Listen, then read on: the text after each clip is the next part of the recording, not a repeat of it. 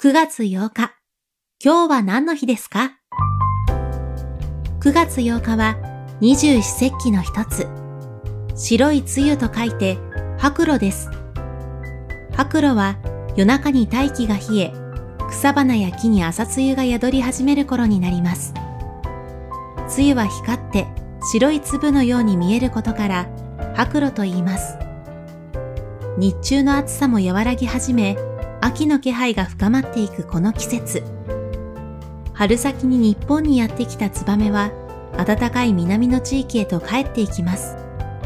食べ物ではサンマや梨が旬を迎えます。今日は何の日？今日は二十四節気の一つ、白露。ナビゲーターは私、有坂優里が務めました。また明日、お耳にかかりましょう。